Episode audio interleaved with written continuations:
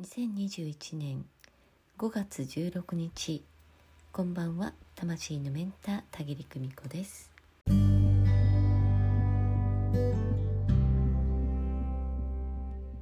日は自分にとっての幸せは人のそれとは違うというお話をねしてみようかなと思います、えー、価値観っていうのは本当にね人それぞれでえー、自分にとってこれが必要だこれが大切だこれが素晴らしいと思っているものと人がそれをねあの同じように思っていると思うとね、えー、全然違うんですよね。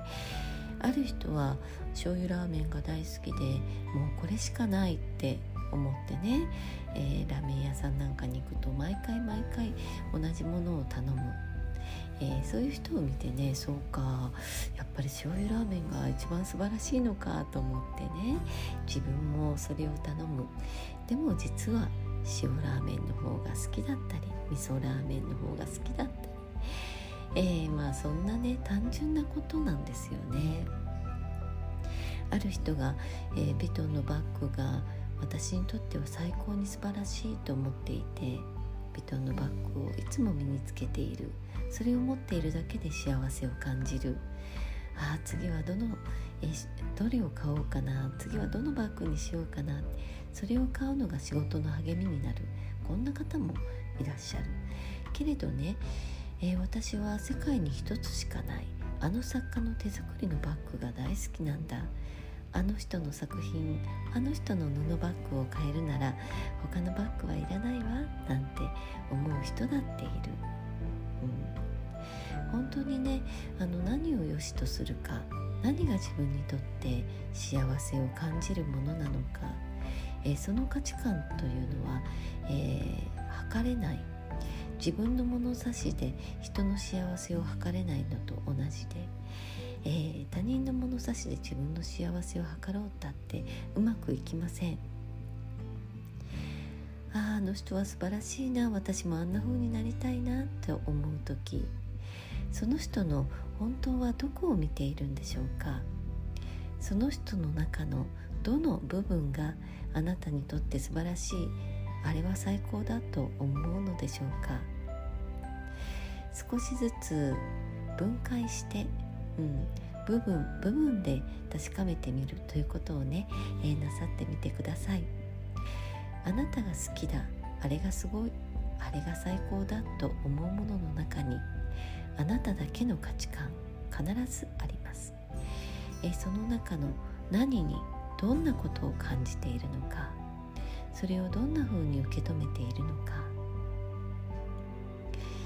一つのことに限らずあなたの身の回りにあるものこれまで選んできたものこれが大好きと思って選んだもの、え、それぞれの中にはあなたなりのテイストがあります。あなただけの価値観がそこにあります。